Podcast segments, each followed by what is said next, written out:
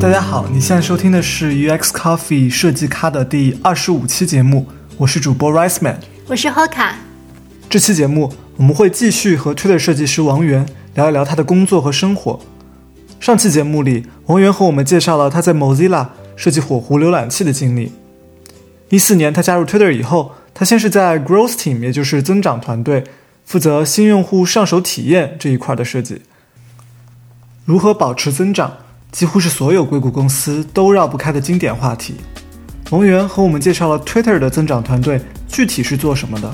以及这个团队在过去几年所经历的变化。因为我们知道在硅谷有很多 growth team 嘛，对啊，你能不能给我们讲一下，就是 growth team 大概做一些什么？像 boarding 是一块，然后你们是怎么样去保持这个 Twitter 能够一直增长的呢？呃，我觉得这个其实是我来讲的话，可能会有很多不同的理解的方式，因为在 Twitter 内部其实有很多不同的理解方式，然后 growth team 应该是怎么样子的，特别是每一个 CEO 可能有自己不同的理解方式。然后像我们最开始的 CEO 啊、就是 Dick Costolo，然后他的对 growth team 的理解是我当时加进来的时候，他只是 CEO，、我觉得他的理解可能啊、更多的就是我们需要一个这样的一个 growth team，然后专门去注重说各种角度的一个 growth，比如说从怎么样去啊、去吸收用户，然后 acquisition 这一块，然后怎么样去 onboarding，然后如果他们到了我们这个平台，然后怎么样把他们就是转化成活跃的用户，然后到活跃用户以后，怎么样把他们留住，然后这些东西各各种角度，比如说可能用呃 push notification，然后就是推送这些东西，或者是用电子邮件，然后这些各种各样的不同的一些手段，然后都可以去说，哎，把用户。叫回你的平台上面来，我觉得其实这些很多时候，呃，可能是比较怎么说，就是稍微呃低层次一些的手段，可能也可以这样理解。但是我觉得，嗯，从我的这个自身的感觉来说，如果啊、专门是一个 growth team，然后做产品的话，嗯，其实很多时候你会和主线的一些产品的 team 会有很大的冲突，因为嗯，因为其实你负责的这个角度可能就是从新用户的角度来说，但是其他的这个主线的一些东西，其实他们都都在做同样的一些 feature 相关的东西，所以其实你会感觉到怎么说交叉交错的一些东西，就是可能两边两边两个 team 的就是目标会不一样，但是其实就是你们两个 team 其实做的一些产品都最后可能会就是 crash 之类的，嗯觉得这这这些其实会很很容易会发生。所以最开始的时候，我们可能是有这样一个 growth team，然后我加进来的时候也是这个样子。然后到后来，我们 Twitter 也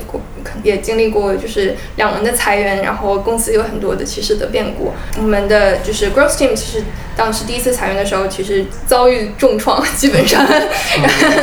对，然后整个就是一个我觉得是一个 strategy 的这个一个一个转变吧。然后从比如说每这个公司需要有 growth team 到 growth 是每一个每一个 team 的呃 responsibility，、嗯。然后嗯到到后来就是基本上啊、呃一点点可能啊、呃整个整个产品线面线上面都会去考虑说啊、就是跟 growth 相关的问题，嗯。所以说我觉得其实是是一个比较明智的转折点，因为我觉得其实很多时候也许你去做一些 growth 相关的一些啊、一些一些心机，也有一些手段，然后你把你的就是产品的这个数字给嗯提上指标然后达到了，然后数字提上去了，但其实用户其实并没有达到更好的体验，嗯然后啊、所以我觉得我们也意识到说，哎，这其实并不是一个长远的选择，更长远的选择应该是怎么样把产品角度自己来做好，然后把产品做得更有吸引力，这样的话，用户来了以后，自然而然就会留下来。所以我的理解是，你们一开始是有一个单独的增长团队，专门来负责呃公司很多关键指标的增长的。对那现在呃，经过了裁员、重组各方各种各样的事情，啊、就变成了增长这一个概念打散到了每个不同的组当中。对就你现在在的这个 Tweets 的组，可能你们做的日常工作当中也会把增长作为很重要的一个 OKR 来来做这件事情，是的吗？嗯，是的，对，很多个 team 基本上都会有去呃专门去关注就是增长这一块的一些啊、一些指标。因为我觉得，其实从推的整个公司的角度来讲，我们现在遇遇到的就是需要解决的问题，应该就是怎么样吸引新的用户，怎么样把用户嗯。来让用户来到推特以后，发现呃知道哎我我其实可以看到说我可以呃发现价值，然后可以就是继续去用这个产品，然后一直一直就是去用的话，可以变成一个活跃的用户这样子。然后发就我觉得这一点上，我觉得是用是推特真正是需要去关注的。然后而且如果去达到这个目标的话，不是说一个 growth team 就可以去解决的，对吧？现在硅谷其他的很多公司其实还会有，还是有 growth team 的，像 Uber 或者是 Airbnb 之类的。我觉得可能呃某一个每个公司在每一个阶段可能都会有一个不同的使命。然后我觉得嗯看看在你这个公司的哪个阶段吧，我觉得可能要发现说，哎，可能这个 growth team 也许不带，就是感感觉可能嗯达不到就真正你们想去做的这个目标，所以说就要真的去寻找出其他的方式，然后去实现这样的一个增长，对吧？嗯对。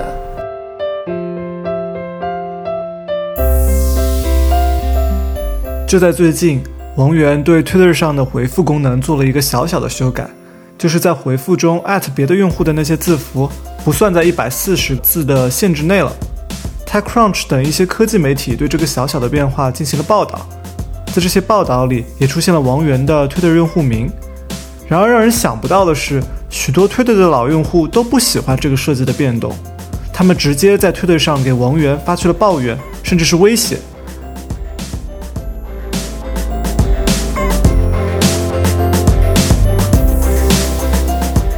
呃，在这个项目就是之前，啊，回当你回复的时候，就是用户的这个。嗯，这个用户名其实是算到一百四十个字里面的，所以说很多时候，如果你要是跟比如说嗯四五个人回复的话，那你很多时候你就是没有没有任何就是空余的剩余的空间可以去写你的回复，对吧？对。所以我们一直知道说这是一个是一个障碍，因为很多时候用户想去回复，但是没有足够的字可以去表达自己的想法。嗯。所以啊，我们也知道说，哎，这是应该是对新用户来说是一个很大很大的障碍。会推特的这个回复的这个。这个功能其实还是比较。就是码农的这种感觉，就很还是很工程师的感觉，因为你是用一个 at，然后然后再打这个这个对纯字符，所以就是对新用户真的就是很不是很友好。所以我们也是从这个就是注重新用户的这个角度，然后去说，哎，我们怎么样能把这个用的变得就是更友好一些？所以我们从这些角度来去看，说怎么样可以在推特上的对话就是变得更呃更容易去参与，然后也更容易去嗯去啊阅读吧。所以从这些角度来。说，我们就是从很早以前就其实有这些想法了，但是因为是一个其实是一个很大的一个变化，因为呃，基本上如果我们做这个变化的话，所有的回复在推特上的回复都会变成另一个样子，所以啊，包括就是所有的平台，然后所有的比如说。啊，Trump 的回复之类的，这些都会都会变嘛，所以这是一个很不是一个很轻易的决定。呃，主要的一个困难就是说，我们其实，在推特上有很多很多很活跃的用户，而且这些活跃的用户在推特上大概有已经活跃了十年，然后，所以他们就是对产品其实一直还是很有热情的，而且很觉很忠实的一些用户，所以他们其实对各种各样的就是新的改变，为新用户做的改变，其实是很抗拒的。所以啊，每次我们去比如说做一些新的改变，然后他们就会。就会很很很恼怒，嗓门很大。对他们这，而且其实 Twitter 嘛是一个很开放的平台，所以所有的人都可以在上面说各种东西。所以经常就是我们会看到说，嗯，就会有很多用就是活跃的用户，然后就会去反就是抗议啊，然后去反就各种各样的就是不支持啊，然后就是其实像像做做在就是做这个项目的话，其实一个很大的困难就是说怎么样去找到这个平衡点。然后去说，让我们的活跃用户也，你可以认识到说，哎，这个是有一定的价值，对他们来说也有一定的帮助。然后，但从信用角度，当然是一定是说。嗯，为他们解决一些这些障碍，所以就找到这个平衡点其实没有很简单。然后我们自己内内部也进了，就是无数次的呃争论，说我们应该是怎么样去去去帮助活跃用户，还是去说真正去为为新用户来创造一个更友好的一个一个回复的体验。所以就是这一块啊，我们花了很多时间在在争论，然后在测试，然后在设计。然后，不过我们觉得最后达到了这样一个平衡点。然后虽然说还是有很多就是各种各样的就是反馈，但是我们现在就是一直也是在积极的去收集这些反馈，然后来看怎么样可以把这个这个体验做得更好啊。从从我们现在就是最近刚刚发布的这个这个更新的话，我觉得其实对新用户来说，真的还是减少了很多障碍吧。前面讲到那个老用户的抱怨，这个可能是你做的每一次针对老用户的这个设计的改变都会面临的一个问题。特别是我知道 Twitter 上面的忠实用户，他们真的是对这个产品有很大很大的热情和爱，所以每次呃有什么改动，他们都会在平台上可能对直接跟你向你们反馈，对吗？很多很多，呃你就会被经常。他们最最大的威胁是什么？因为我的呃，因为我们最近不是发布了这个嘛，然后嗯我的我的头像，然后我的用户名，然后之类的都是就是在整个这个呃，就是发布的这个这个呃视频里面的，对，所有的人基本上然后都能找到你整个比如说 TechCrunch 啊，各种就是、呃就是新闻网站上面的那些就是 article 上面全都是那。呃，怎么说？那个例子上面就是呃，example 都是我都是我在上面，所以就是用户就会很容易就能找到我，然后在推特上面，然后就开始就是跟我说这个这个这个不好怎么样，怎么怎么样，然后对你会发现有很多人就是莫名其妙的就会跟你人身攻击了？也倒还还好，我啊倒还好，但是经常会就是就是其实人身就是人身攻击这种东西，在推特上面也是有的，然后这也是我们其实平台上自己的一个问题，然后我们也有一些 team 在做这些块，嗯对。会有用户威胁你说，你把它，你把这个一百四十字给删了，我就不用那个推特了。会有啊，有这种。有这种人，肯定当然是有。你去找在在推特上面会有人这么说的，嗯 对，就是很多各种很 extreme 的，就是 feedback。所以你要全都消化掉，并且对无视他们。对，也不能说无视，但是我们嗯就是要挑，就是那种呃有就是有价值的，嗯对对，很多其实很多时候是，就是你每次其实用户你很很多时候你会你做一个做一个产品的更新，其实很多时候用户有会有抵抵抗的这种这种情绪，但但可能你要去啊。花一段时间让他们去适应这个东西的话，嗯有很多时候其实也就是这个过渡期。你过渡期过了的话，可能用户也就习惯了。然嗯后，但如果过渡期过了后，这用户还是有觉得很多就是不满意的地方的话，那真的就是你需要去做很多的改进。所以我们也不会，我们也也也也是在一直在去关注这一块，说我们可能也有些地方没有做的很对，但我们可以去追加去做一些改动之类的，也会都会去做这些。这这让我想到最近两年推特做的一个啊、非常大的改动，也可以说非常小的改动，就是把 favorite 嗯，改成了那个爱心 like。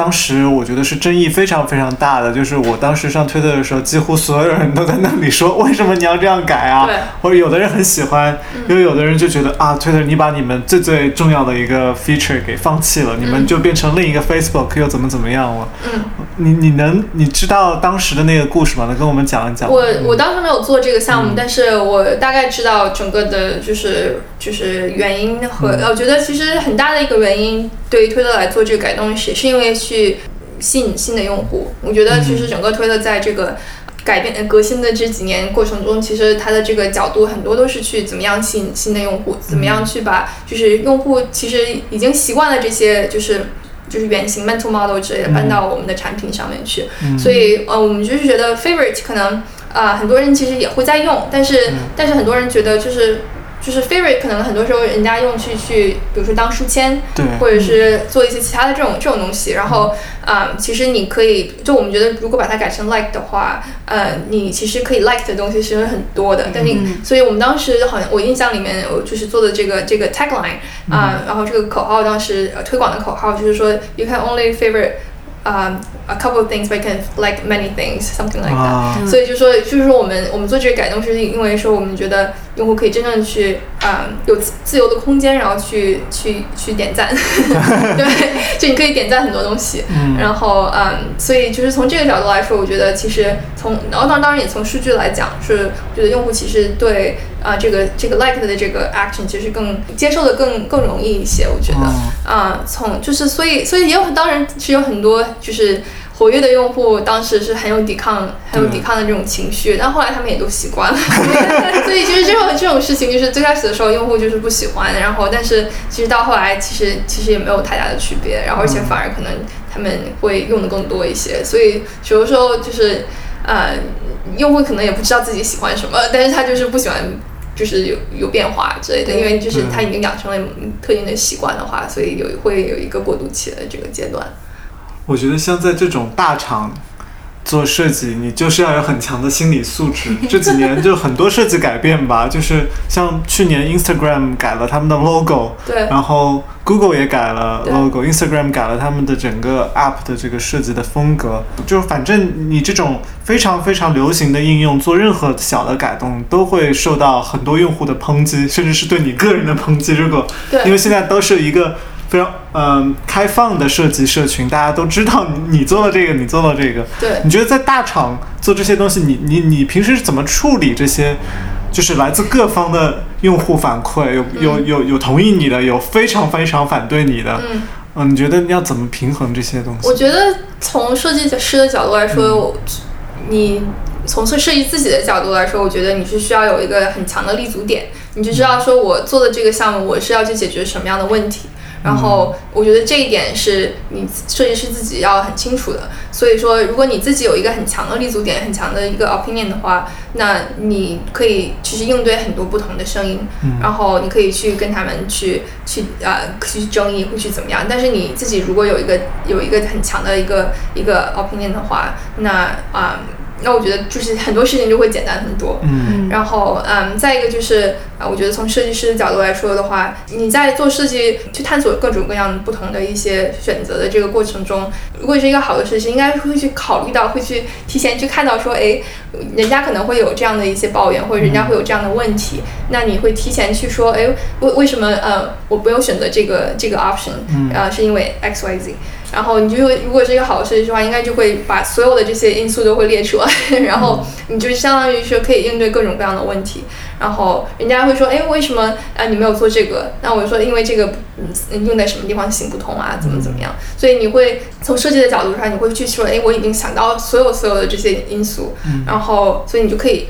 在你应对各种各样其他的声音或者是问题的时候，那你就可以去对对答如流，说，哎，哦你问这个，哦我有这个，就是就说，哎你这这可以去读一下这个好了。然后我们已经写了这一篇 doc，然后去解答你这个问题，或者说，哎我们已经就是嗯就是已经呃试过这样的一个方案，但是其实这个行不通，所以就是其实特别是应对一些比如说啊、你只是啊、高层一些这样的问题，可能他们看到的。很多时候，可能他们听到的可能就是一些抱怨，或者是听到的就是其他的用户很强烈的一些抱怨之类的，那他们就会来找你说，哎，为什么我们没有考虑到这个？然后你就跟他说，哎，好呀，我已嗯当时已经考虑到很多这些其他的因素，但都没有行得通，所以他就会他会知道说，哎，其实啊、用户有这些抱怨是自然的，但是我知道我们的 team 已经想过了很多很多不同的方案，然后他就最后也会就是建立这样一个信任的一个一个观念吧，说觉得我我就是我信任你们去做对的决定啊，我就不需要我自己来做这些决定，所以所以从这一块来说，我觉得设计师真的是需要花一些时间，然后花多想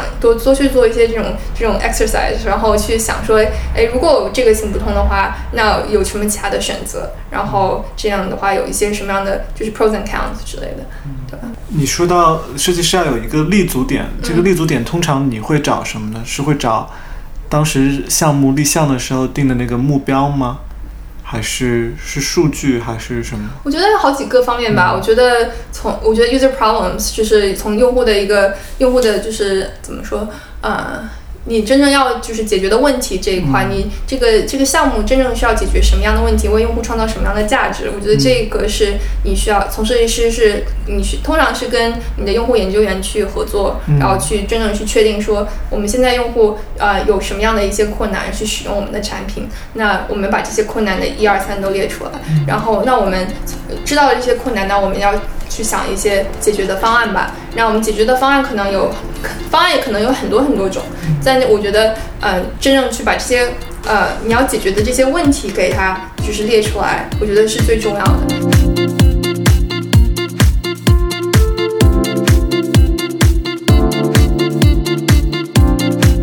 在 Twitter，我们知道，因为它最近股价的表现也不是非常好，然后大家我们好像感觉大家都在等着它被收购啊什么的。对啊，那你觉得这种盈利方面的压力对于你的呃日常的设计会有什么任何影响吗？我觉得影响从我个人的角度来说，其实，嗯，我在推特经历了两次裁员，然后，嗯，其实很多人在我跟跟我一起工作的同事啊什么也有很多前前后后都就离开公司，加入其他的地方。但我觉得每一次经历这些，从我个人的角度来说，其实我的我的就是呃影响力其实是在增长的。其实嗯，我负责的产品的就是一些领域其实是越来越大，越来越多，影响力也越来越越高。然后而且从我个人角度来说，就是做的这些产品，其实我我自己还是很有怎么说，有一些信念的。我觉得如果你做得好的话，其实你真的是可以帮助推特去。走出你走出一些这样的困境的，所以我自己从个人角度来觉得，其实留下来做这些产品还是有一定意义的。而且，如果我自己还是对推特有有热情，然后有呃有信念的话，我觉得我还是可以去帮上忙的。然后，我觉得从这点来说，嗯。我就是为什么还留在推特，然后嗯，对啊，然后当然从就是整个公司的角度来说的话，我觉得很多时候有一种这种紧迫性吧。我觉得从我们各种产品然后项目去做的话，其实大家都有这种紧迫性，然后说我们怎么样啊，把它做好，要做快，然后嗯，就是用最。呃，简洁最啊有效的方式，高效的方式要把它做出来。然后在这个过程中，我觉得大家也都会去想说，这个这个过程是不是我们最优最优化的过程啊？然后怎么，我们就在可能在这个阶段里面就会去真的去发现新的过程，可能新的流程，然后新的工作方式。然后，所以从这块来讲，我觉得其实是一个是一个很好的锻炼。嗯，我觉得很多时候一些主流的大公司其实没有这种。这种困境的这种概念，觉得也不缺钱，然后不缺人，然后什么都不缺，然后大家就觉得就是压力也没有特别大，但是做的公司做的东西还是还蛮有影响力，但是但是没有这种就是这种紧迫性或者是压力。然后啊，我觉得这其实跟个人的选择有有有一定的关系吧。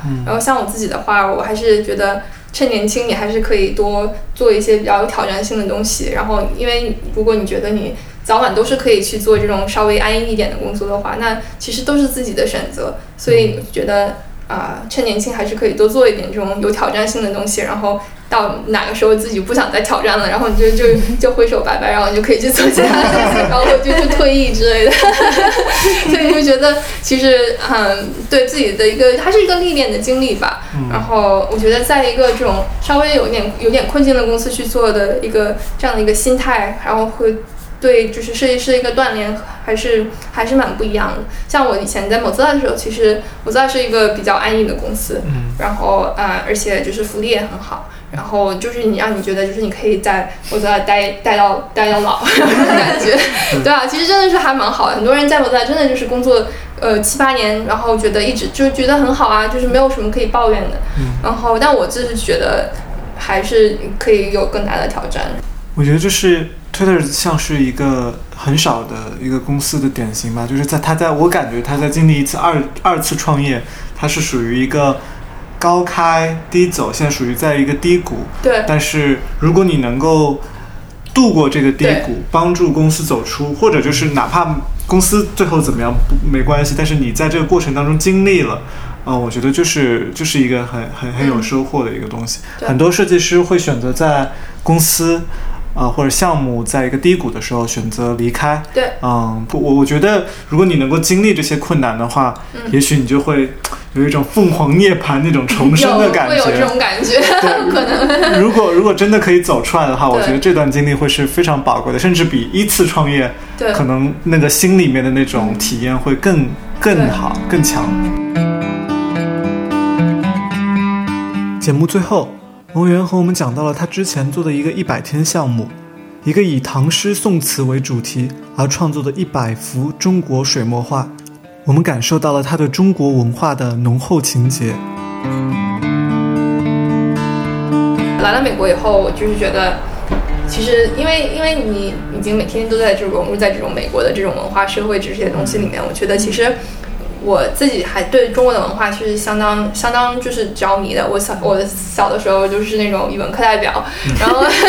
就是背什么唐诗宋词这种这种东西，然后喜欢写作文的那种那种那种人。然后，所以我就是觉得这块其实我是其实没有，就是找不到这种就可以发泄的或者是可以表达的这种这种渠道就是没有了。所以我后来就是觉得怎么样可以，比如说。啊，用我自己这种方式，然后去就是跟中国的这种文化可以有一些怎么样的一些连接吧。所以我就是前年的时候，然后就是做的这个呃，就是做一百天的这样一个项目，然后我是大概就是画了一百天的国画，然后嗯，然后后来最后选了一些我比较喜欢的国画，然后放在一个网站上面，所以就是算是一个自己的一个小的一个项目吧。然后我当时嗯选的也都是一些就是我自己比较喜欢的嗯。一些诗、唐诗宋词里面的那些东西，然后去把这个意境给它画出来之类的。其实我其实最开始的时候没有什么基础，然后也都是很早以前学了那么一点点，然后都忘记了。所以我 我当时就是在这边打开那个优酷，然后就是那个都不是 YouTube，就是优酷，然后去看什么夕阳红老年书画教程，然后 然后人家一开头就说，对，开头都是说。大家好，老年朋友们，今天我们学的是这个画，这个这个瀑布，然后之类的，然后就是看了一段，然后就是这样一进阶的这样学了学，就跟着画了画，然后后来一点点可能觉得，哎，自己还可以。就是多多画一点，然后我觉得就是这个这个一点点这个过程其实还是蛮有趣的。然后而且我后来就是看到，就是美国的朋友也会有一些就是对这块有一些兴趣，然后觉得哎，你这个画很有意思。然后我觉得其实我自己做这个项目最开始的想法，也就是让更就是美国的更多的人能够意识到，就是看得到就是中国的一些文化的东西。嗯。然后我觉得其实怎么样能把这些东西发扬的更更更更广，我觉得就是我比较。比较感兴趣的地方。这幅是什么来着？什么船？野渡野渡无人周自恒。对对对对。对。嗯，感觉就很有很有意境。我们会把这个呃这个作品的链接附到生豆子，如果大家有兴趣可以。其实还蛮奇，对，还蛮蛮神奇的，就是就是我其实都没有怎么去呃去就是嗯 promote 这些东西，然后但是有这么一个就是法德国的一个就是。他们办这种画展之类的地方，然后他们就就是联系了我啊，我就说你你我们想要邀请你来把你的画放在他们这个展里面。他们就是有大概一百一百两百个画家，每年都是他们就做一个展。然后就是今年三月份的时候，我就是我把我的画寄过去，然后他们就是在那个美就是在。德国的科隆，然后他们把所有的一些画都放在一起，然后所以我的画就是放在那个德国科隆的那个一个一个展览馆里面，我觉得还蛮神奇的。感觉为祖国争光了。有有一点点那种感觉。对。嗯，我很好奇啊，就中国的这种山水水墨画和现代的 UI 设计有任何关系吗？就你从画这一百幅画当中，你能汲取一点，就是有什么相关吗？这当中，我倒是没有特别去想，就是怎么样把这两个合在一起。但我觉得从就比如说美学的角度来讲的话，我觉得可能更多的就是比如说留白吧。我觉得中国画里面很多有留白的这个概念，就是你。呃，不需要把整个整整幅画都填满，但是这个留白其实也是有一定意义在里面的。我觉得可能从设计角度上，设计的美学也是也是相关的吧。就是你不需要把所有东西都加在里面，但是你我就是你你其实去呃减去的东西，其实反而可能会更重要。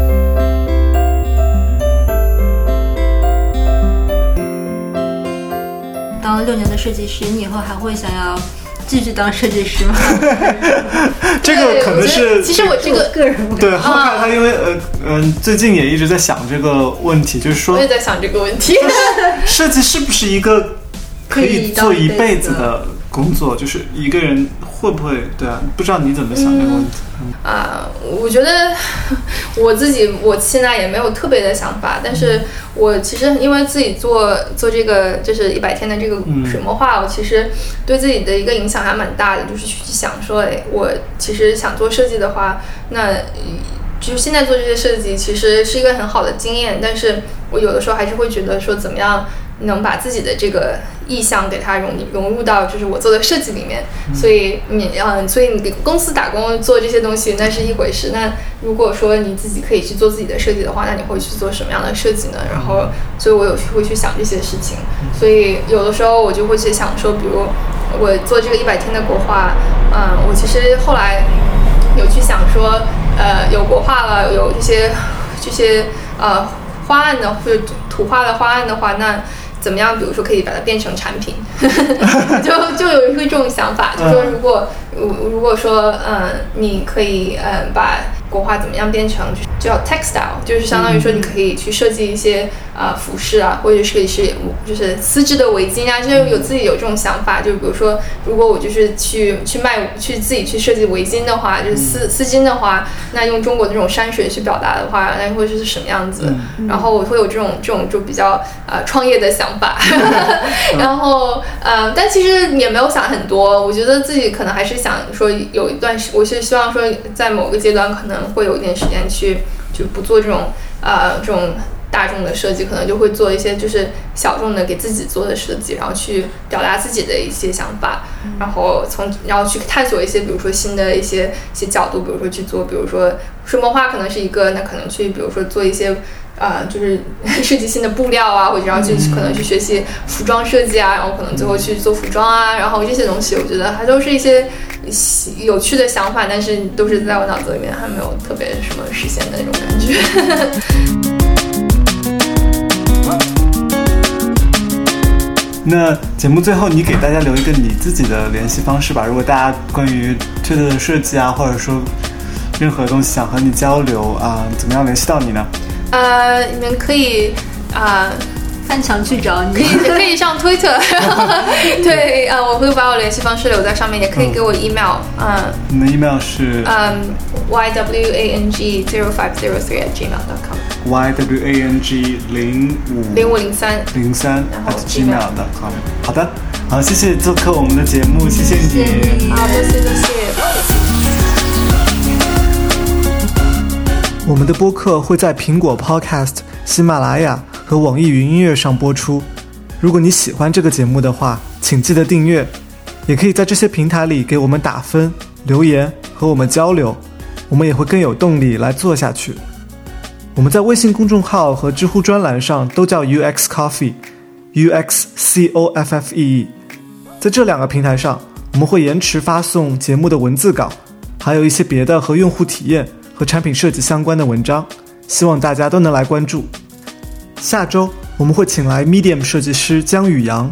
我们已经收到了很多热心听众发来的问题，在下期节目里我们会选出其中一些问问宇阳的看法。我们下周见。